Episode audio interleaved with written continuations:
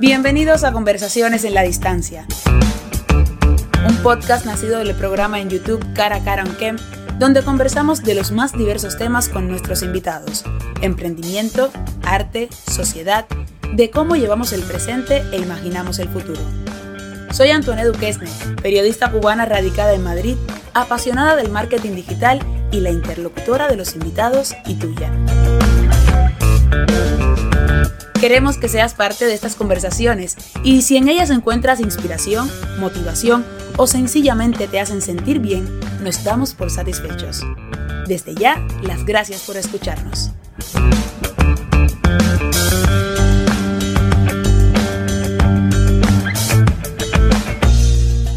Hola a todos, ya estamos de vuelta en este nuevo episodio de Conversaciones en la Distancia, un episodio que da continuidad al más reciente capítulo que estrenamos en Cara a Cara en el programa en YouTube, y que de verdad fue una, ha sido una de las entrevistas que más he disfrutado, porque la mujer con la que converso, Yaimara Muñoz, es su nombre, es una mujer que tiene una historia increíble, pero lo que más me ha gustado es que ha sido una mujer que a pesar de haber pasado por muchos no, como nos pasa a, a, muchas personas, muchas puertas que se te cierran, aún así no desistió, insistió y además de eso, digamos que las grandes crisis a nivel social han marcado grandes cambios en su vida. Y digo esto porque Yaimara, eh, bueno, un poquito lo que hablamos en la primera parte, ella estudió veterinaria en Cuba, emigra a España, se vincula al mundo de la danza y ahí es donde descubre que le gusta como hobby el diseño de zapatos.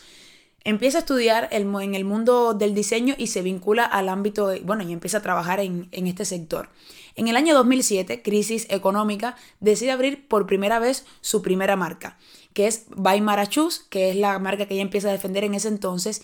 Tiene una de sus primeras piezas, es un zapato dedicado a la quinta sinfonía de Beethoven, que fue, digamos, el que le abrió las puertas a los grandes escenarios del mundo de la moda, dígase la Fashion Week de Nueva York, el Festival de Cannes, que específicamente la llamaron para que presentara sus zapatos en un festival de cine, y a partir de ahí muchísimos mercados, eh, París, Londres, y también diseña para una de las princesas de Emiratos Árabes. Esto es a grandes rasgos lo que conversamos en la primera parte, también nos enseñó su, este zapato del que les hablé, el dedicado a la quinta sinfonía de Beethoven, así que si tienen la oportunidad de ir a YouTube y ver el, el video, se los recomiendo sinceramente para que vean qué preciosura de, de zapato, bueno, no es un zapato, es una obra de arte. Pero en esta segunda parte ella nos explica un poco más cómo ha sido entrar, eh, o sea, lograr posicionarse dentro de este mundo de la moda cuánto le ha costado a ella, porque es algo que ella destaca, que le ha costado a ella siendo mujer, siendo emigrante, viniendo de un país que no es referencia, digamos, o que no es tendencia en el mundo de la moda, cómo ella ha ido logrando, logrando posicionarse en este mundo. Así que espero que la disfruten muchísimo. Yo no hablo mucho más para que puedan disfrutar de esta segunda parte de la conversación con Yaimara, que vamos, cuando escuchen la segunda, si no han visto la primera, van a quererla ver, porque de verdad que tiene una historia muy interesante, muy inspiradora. Ahora sí que ya hoy he hablado demasiado. Disfruten mucho de esta conversación en la distancia con Yaimara Muñoz.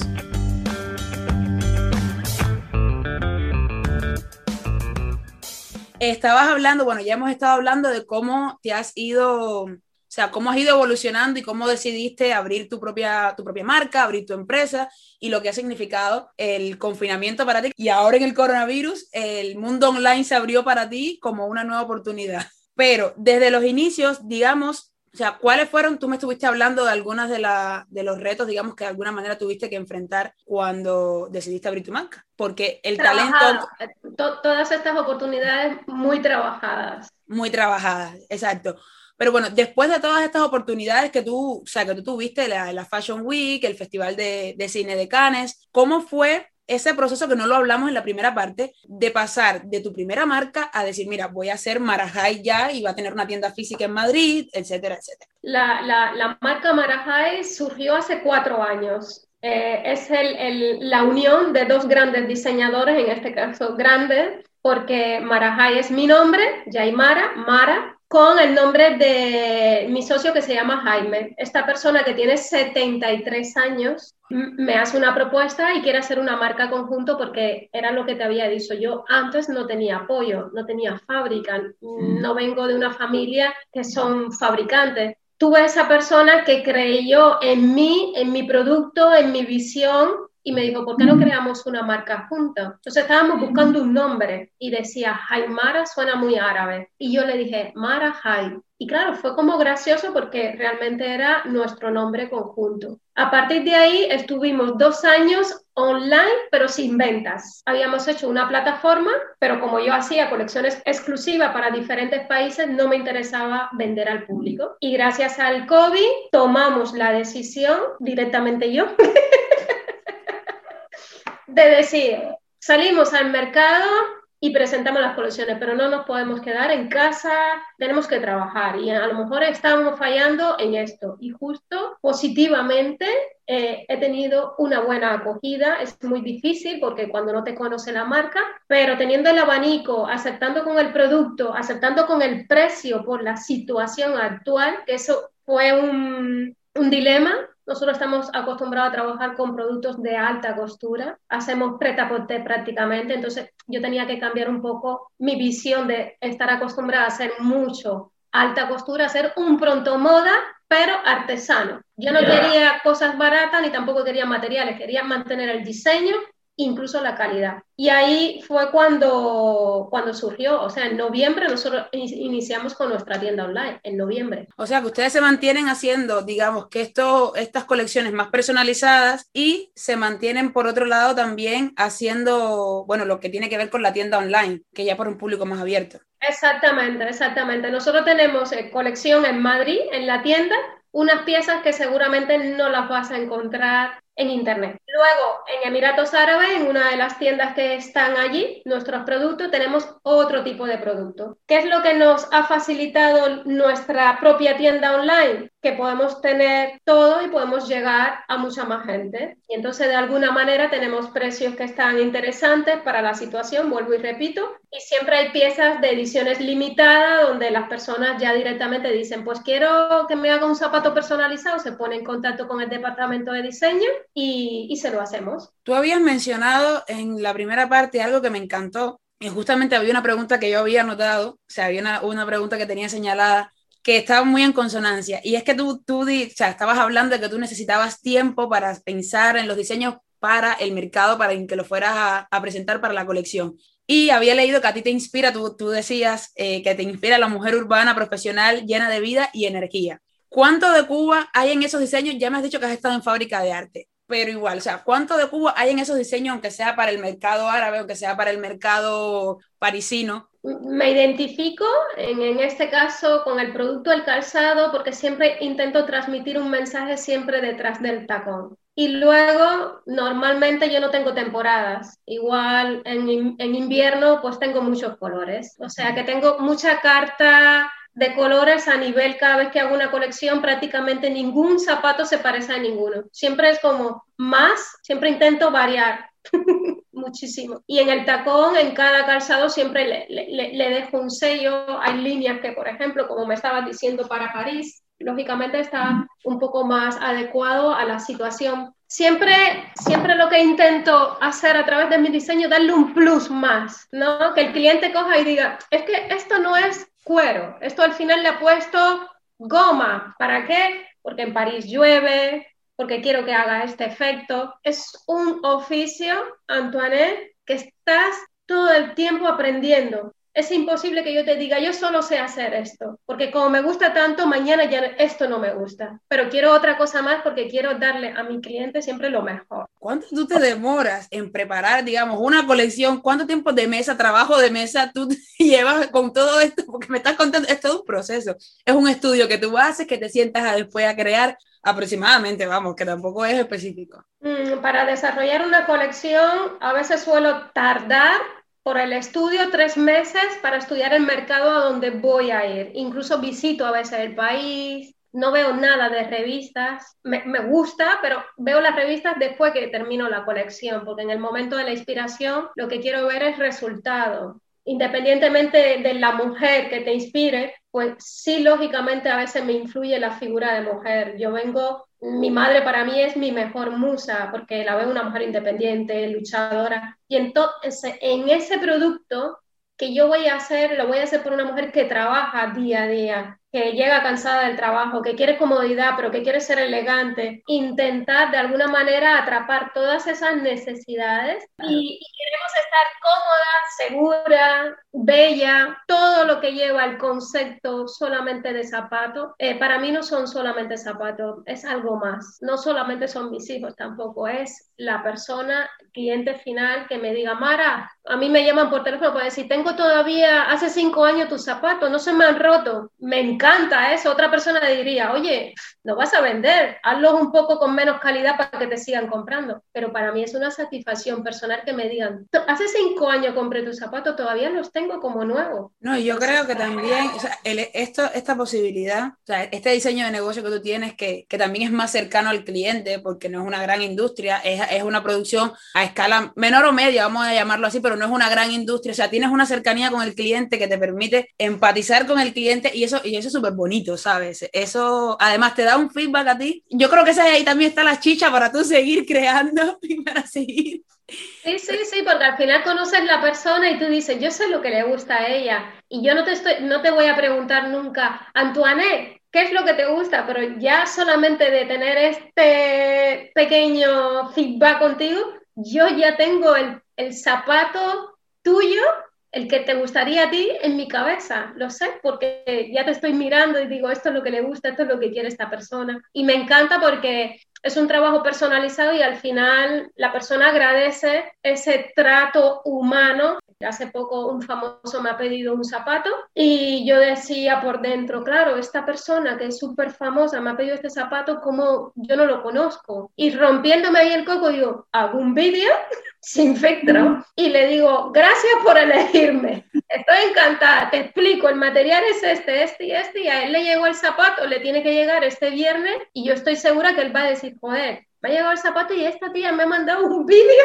¿sabes? Pero es mi manera de trabajar, es que si, si no te toco y no te veo, yo quiero que tú veas que yo te estoy dando una parte de mí. Cuando te, antes de entrar a hablar de lo de, lo de la piña, porque quiero hablar más de esa partecita, de lo que tiene que ver ya con, con esta experiencia, eh, cuando te paras ahora en donde estás y miras en retrospectiva a cuando empezaste y a todos esos no, a los que por nuestra cultura estamos acostumbradas, pero bueno, a todos esos no, y cuando te paras desde aquí y todo lo que has logrado en este tiempo, o sea, ¿Qué, ¿Qué, le dirías o cómo ves a esa Yaimara que ahora está aquí, que ha logrado toda esa cantidad de cosas? Bueno, yo realmente le tengo que dar las gracias.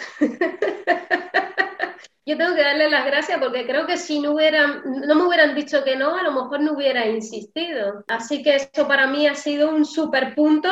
Lógicamente, eh, yo tenía las cosas claras. Sí, a mí me gusta una cosa, yo sigo, aunque me digan que sí o no, o tal vez. Pero sí que es verdad que ha sido un reto porque muchas personas eh, que no confiaron en mi trabajo cuando yo empecé y, y, seguí avanzando y muchas de las de mi entorno que han confiado en mí me han dicho, tía, lo has logrado, o sea, súper bien. Y yo cojo y digo, bueno, tampoco, me falta un poquitín más. Y siguen dándome ese apoyo las personas que son para mí importantes como mi familia, mis amigos, el entorno que tengo día a día. Eh, los fabricantes, lógicamente, que han confiado en alguien que viene de Cuba, todo eso al final me ha llenado satisfactoriamente a mi trabajo y a mi día a día. Confíen en mí. No, y yo creo que también es el resultado de, de la constancia tuya ahí, del insistir, el insistir, porque al final, eh, como, como dice la frase, la frase popular esta que tenemos que dice que el que persevera triunfa, eso no falla. Totalmente, totalmente cierto. O sea, eh, tantas puertas que se me han abierto que si hubiera pensado en las herramientas que no he tenido, podría estar llorando para no ah, tocar esa puerta. Y yo al final dije, ¿por qué no? Yo digo la verdad, yo hago este producto. Sí, vengo de Cuba y qué. Sí, soy cubana y, ¿Qué material es el que está hecho? Espérate, yo se lo explico porque he hecho un máster para eso, me he pagado yo mismo un máster, o sea, soy una mujer independiente. Mi día a día antes del COVID es 6 de la mañana en una fábrica hasta las 7 de la noche. Claro, palos a gusto no duelen. Para mí, estoy como vinculada en mil proyectos a la misma vez. Entonces, eh, al final cuando haces algo que te gusta, nunca parece que te canses. ¿Tienes tienda en Madrid? Tengo una tienda que me compra en Madrid hace cuatro años en exclusiva, luego en Emiratos Árabes directamente con la princesa, una de las princesas que hay en Emiratos Árabes, Sheikha Al Qasemi. Y luego en Miami tengo puntos de venta, en La Habana tengo un pequeño punto de venta con un producto totalmente artesanal y en Alicante. Bueno, señores, para la gente, para las personas que nos ven desde Cuba, porque no sé si en Emiratos alguien nos vea, pero en Cuba sí estoy segura que muchas personas nos ven, ya saben que los productos de, de Marajay, Marajay tiene pequeño, un pequeño punto de venta ahí en, en La Habana, ¿no? Mi, mi madre es la que lo sirve, así que todo con Beatriz. Un saludo para ella. Yaimara, me habías hablado de esta experiencia del, de, lo, de eran son los bolsos que estabas diseñando con producto, o sea, con, con, la fibra de la piña. ¿Cómo fue que tú dijiste, mira, esto puedo utilizarlo para hacer esto? ¿En qué momento? Pues estábamos en un momento en el COVID donde la gente se había dado cuenta que China había sido un mercado muy grande, que las grandes compañías como Inditex, Sara estaban cerrando por toda la fabricación. Y para mí ha sido un punto positivo porque muchas cosas de lo que es el artesano se había perdido. O sea, la gente no estaba valorando realmente los pequeños negocios, la persona que se dedica artesanalmente. Está dedicando a grandes estructuras, en grandes fabricaciones a precios baratos para luego vender. Entonces yo dije, yo quiero seguir haciendo mi trabajo artesano, pero quiero encontrar materiales que sean nuevos para no trabajar siempre con el cuero, que ya sabemos que es bueno y demás, pero yo tengo una línea de clientas que son veganas y yo quería darle un punto más. Quería hacer una novedad para ella, pero que sea diferente, porque no me consumen productos que están hechos en cuero,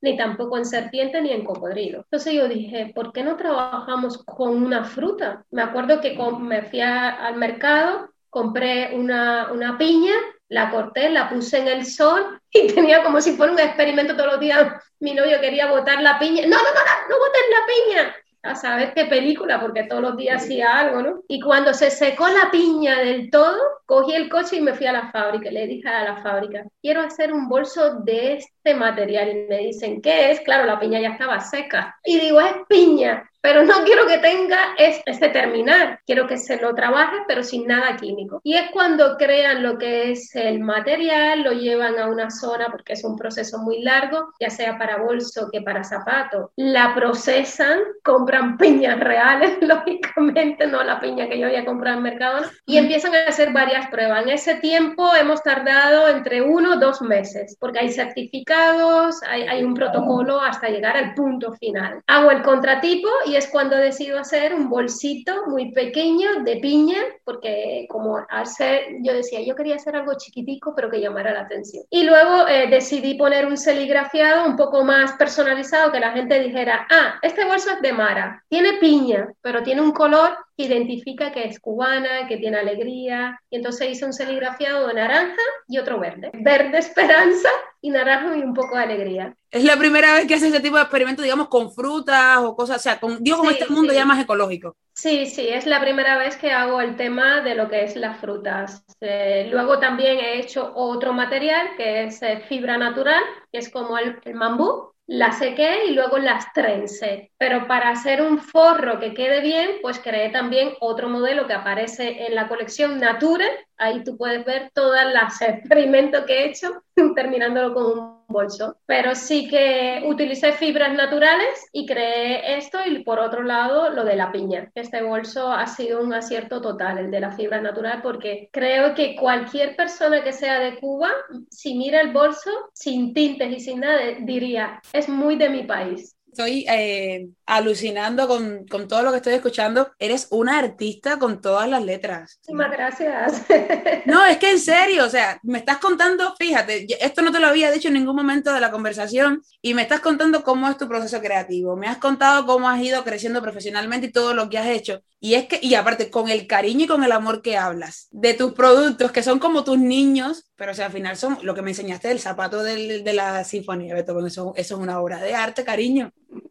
Muchísimas gracias, Antoine, y a Olga por apreciar ese trabajo y por poder compartir con paisanas con una cultura hacia, hacia no solamente la moda, sino todo lo que conlleva el trabajo, porque mujeres que estamos empezando y, adaptándonos en una sociedad en Europa, pero es muy difícil, yo lo sé, y por eso tenéis de mi parte siempre todo mi apoyo. Eso desde luego. Muchísimas, muchísimas, muchísimas gracias, Yaimara. Señores, yo espero que ustedes hayan disfrutado esta conversación. Yo podría seguir aquí preguntándole a Yaimara un montón de cosas porque cualquier día le digo, mira, me voy, voy a ir a Alicante voy a ir a la, quiero ver cómo es la fábrica por dentro, porque con todo lo que ella me está contando, debe ser súper, súper bonito. Y te deseo muchísimos éxitos, Yaimar, o sea, más de los que ya has tenido. Y bueno, así más o menos a modo de cierre, eh, algún próximo, yo sé que con el tema del COVID hay muchos eh, eventos y, y, cosas que se han cerrado, pero alguna proyección o algún evento en el que próximamente vas, estés presentando la marca o en el que vayas a participar, congreso, lo que sea, no sé. Por el momento ahora todas las fechas las tenemos en el aire porque el día 6 y 7 de marzo íbamos a estar en Madrid, pero por circunstancias COVID y por circunstancias de más cosas no podemos estar. Entonces ahora mismo está todo online. No, no podemos llegar todavía a una Fashion Week, por ejemplo, una Mercedes-Benz, una pasarela en Milano, porque estamos súper parados hasta que no se pueda viajar del todo. Ya me gustaría a mí. Y si no, presento en Cuba. De todas maneras, aquí en, los enlaces del, en los enlaces del podcast y en el enlace del vídeo en YouTube van a estar, eh, en el enlace, en la descripción del podcast y en la descripción del vídeo en YouTube van a estar todos los enlaces a las redes sociales de Yaimara, al sitio web también para que, para que lo vean y para que conozcan un poco, porque es que a mí me hace mucha ilusión cada vez que tengo, a, bueno, los invitados en su mayoría son cubanos los que vienen a programa, pero me da muchísima alegría compartir lo que están haciendo cubanos igual que yo eh, por, el, por el mundo, eso es súper bonito, y cómo van constantemente, o sea, nosotros somos los reyes del invento, y nosotros siempre estamos inventando algo. Totalmente. Mira, ¿sabes lo que pasa? Que la necesidad está eh, solamente en la cabeza. Y entonces cuando, cuando hacemos un, algo y sacamos del problema algo que es positivo, acostumbrado de donde venimos, que sabemos todo de dónde venimos, pues te quedas como diciendo, ¿cómo lo has hecho? Nada, mira, lo tenías aquí, la solución era esta. Así mismo es. Tú lo has dicho, tú lo has clavado, así mismo es. Yo tengo que darte muchísimas las gracias, Yaimara. Tengo que darte las gracias. Espero que te haya sentido a, te haya sentido a gusto compartiendo aquí en cara a cara y en conversaciones en la distancia en los dos, en los dos espacios. Y gracias, o sea, solo puedo darte las gracias. Muchísimas gracias a vosotros y estaría yo hablando contigo siete horas seguidas de toda la colección que tengo aquí. Pero creo que ha sido positivo y me he sentido muy, muy a gusto con, contigo. Muchísimas gracias por invitarme a tu programa. Espero que en Cuba me puedan ver mucha gente que no me conoce esta faceta. Y nada, que tengas un buen día y pa'lante.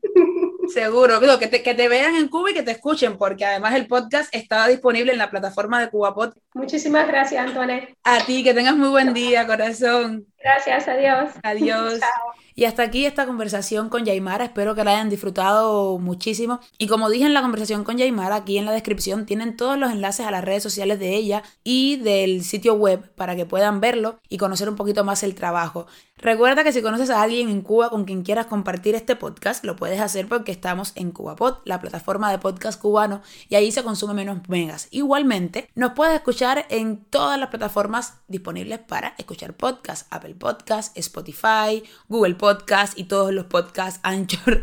En fin, estamos en todas las plataformas. Muchísimas gracias, muchísimas gracias por llegar hasta aquí, por compartir con nosotros estos minutos de tu tiempo y nos vemos. Eh, muy pronto, muy pronto. Bueno, más bien nos escuchamos muy pronto, muy pronto en otro episodio de Conversaciones en la Distancia. Yo como siempre me despido con un beso.